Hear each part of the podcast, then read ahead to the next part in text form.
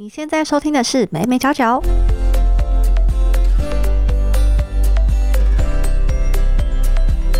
Hello，这里是美美角角，我是 Hedy。如果你是第一次收听这个节目的话，我们主要是在分享一些媒体还有行销的议题。那今天的单元呢是没新闻，照例帮大家搜集了六则来自于科技、行销和媒体领域的新闻。在科技的方面呢，要跟大家分享的是，脸书计划透过 AI 完善元宇宙，以及 PlayStation VR Two 呢，它推出了新的设计。在行销方面呢，要跟大家分享的是，国泰世华推出了浅浅的专辑，以及维多利亚的秘密力图翻转品牌印象。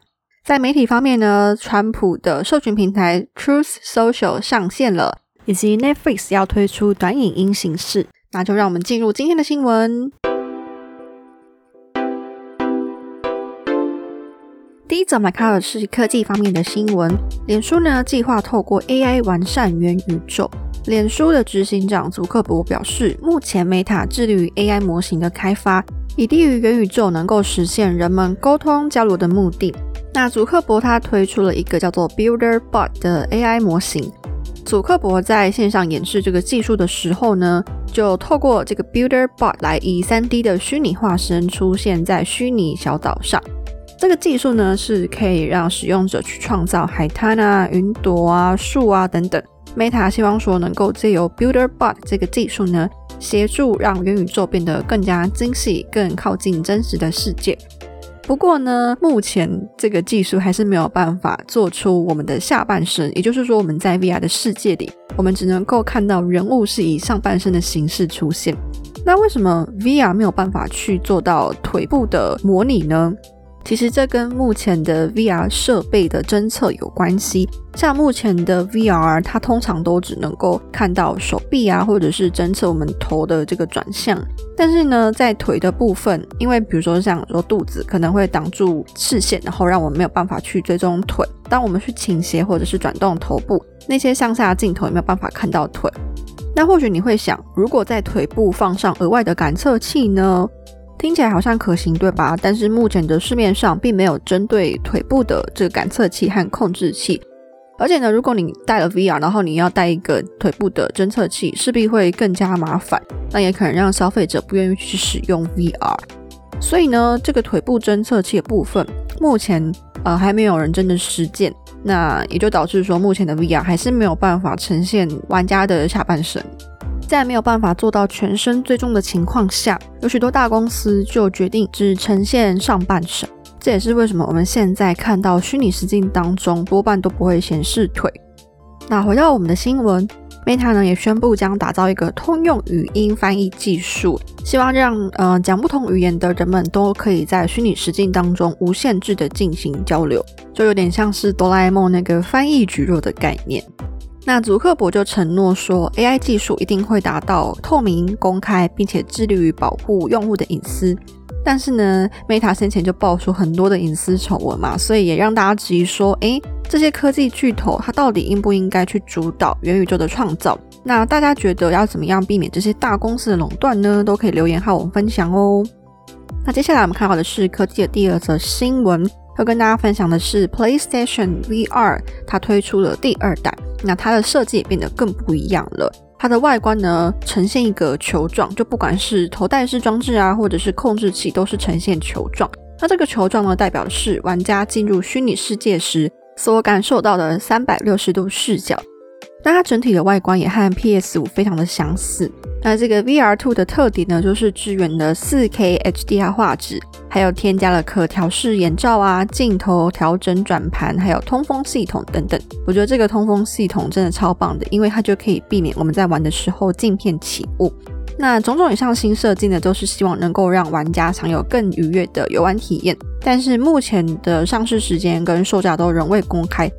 接下来我们看到的是行销方面的新闻，要跟大家分享的是国泰世华推出浅钱的专辑，什么意思呢？国泰世华银行在串流平台上推出了一张叫做 Gold Noise 的专辑，这个专辑呢包含美元、新台币、欧元、人民币、日元、手数钞以及数钞机的声音，它完全颠覆了我们想象中的音乐形式，很难想象说怎么会在串流平台上面。听到这张专辑呢，都是那个钞票的声音。那这样的一个创意呢，也让这张专辑在网络上掀起热潮。我自己有去听，就觉得哇，那个数钞机的声音真的很疗愈。那国泰世华就表示说，因为发现许多的银行会提供发财水啊、发财金来祝贺消费者，所以他们就想到以音乐的形式出发，因为音乐是最唾手可得的嘛。那希望说能够推出发财音乐，成为大众生活中的陪伴。那其实国泰世华这样的策略呢，正是以一种无形的体验形式来行销自家的品牌。透过这样的一个方式来塑造亲切的品牌形象，就是让大家觉得说，哇，国泰世华怎么会想到这个这么有趣的点子？那这样子一个亲切活泼的形象呢，也正是银行产业所需要的。那另外呢，这个非常有创意的表现形式，也更容易在社群当中形成口碑效应。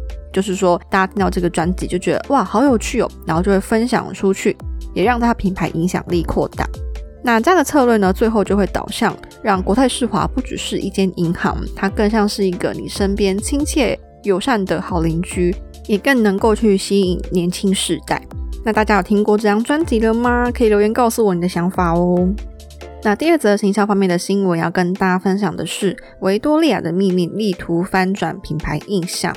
维密近日推出 Love Cloud 系列，然后这个系列会有十八位来自不同背景的模特展示。那这个系列呢，是希望说女性在穿着内衣时能够感到更加舒适。特别是这一次呢，有一位模特，她是来自波多黎各，叫做 Sophia Giro。那她也是维密当中第一位有唐氏症的模特。虽然说呢患有这样的疾病，不过却丝毫不影响他的专业表现。那维密为什么会聘请这样的模特儿呢？其实是因为他过去呢物化女性，饱受外界批评。比如说像过去维密就要求瘦才是美这样一个非常畸形的审美观念。所以呢，公司为了要翻转它的品牌印象，近年来呢就聘请了许多来自不同背景的模特儿，像是我们刚提到的 Jiro。或者是呢，先前他也邀请了巴西的跨性别模特，邀请这些有不同背景的模特，都是希望说模特不应该要陷入单一的性别框架，希望能够去呈现女性形象的多元性，让这个品牌呢有更正面、更具包容性的品牌形象。不过维密这个公司，它内部的厌女文化根深蒂固，很常会听到说模特她受到男性高层长官骚扰。那甚至呢，因为这样的文化，二零二零年多位曾经在维密工作过的女性就联署控告公司剥削、性骚扰、身材羞辱等等。那维密这样的策略呢，究竟能不能够力挽狂澜，去改变大众对于维密的负面品牌印象呢？这点呢就很值得我们持续观察，因为毕竟维密也曾经是美国内衣市场的龙头嘛。那如果是你的话呢，你会选择消费吗？都欢迎留言告诉我哦。那最后我们来看到的是媒体的新闻。第一则媒体的新闻呢，是川普的社群平台 Truth Social 上线。川普呢，他在二零二一年一月呢被暂停各大社群账号。那对于这个以社群平台为生的美国前总统来说呢，就像是在这个世界上消失一样。所以呢，川普就推出了自己的社交平台 Truth Social，并在呢二零二二年的二月二十二日在美国上线。但是呢，并没有开放注册，只有提供一些用户来进行内部的测试。那由目前内部测试户所发布的消息可以发现，说整体的界面跟推特非常的接近，都是一样的蓝色的主调，只是呢转发的 retweet 变成了 retweets。那其实基于过往川普支持者的庞大数量，川普的社群平台一定能够累积许多用户，帮川普创造自身的流量。但是呢，随着用户增多，是不是会激化极端言论，造成社会对立？平台方又该如何控管呢？这些人值得我们持续的去看这个 Truth Social 未来的走向。那最后一则媒体新闻呢，要跟大家分享的是，Netflix 也要推出短影音形式。Netflix 呢，在 TV 版本当中测试一项新功能 Fast Lab。那这个功能呢，是想要让使用者能够以短影音的形式观看有趣的戏剧或者是电影片段，就主要还是以好笑的为主。其实它背后的目的呢，正是希望能够让使用者接触到新的内容，提升用户粘着度。不过呢，这个功能和个人喜好没有关系，纯粹就是 Netflix 它自己决定要推什么样的内容给你。但缺点是因为没有个人化，就代表使用者可能在过程当中感到无聊乏味。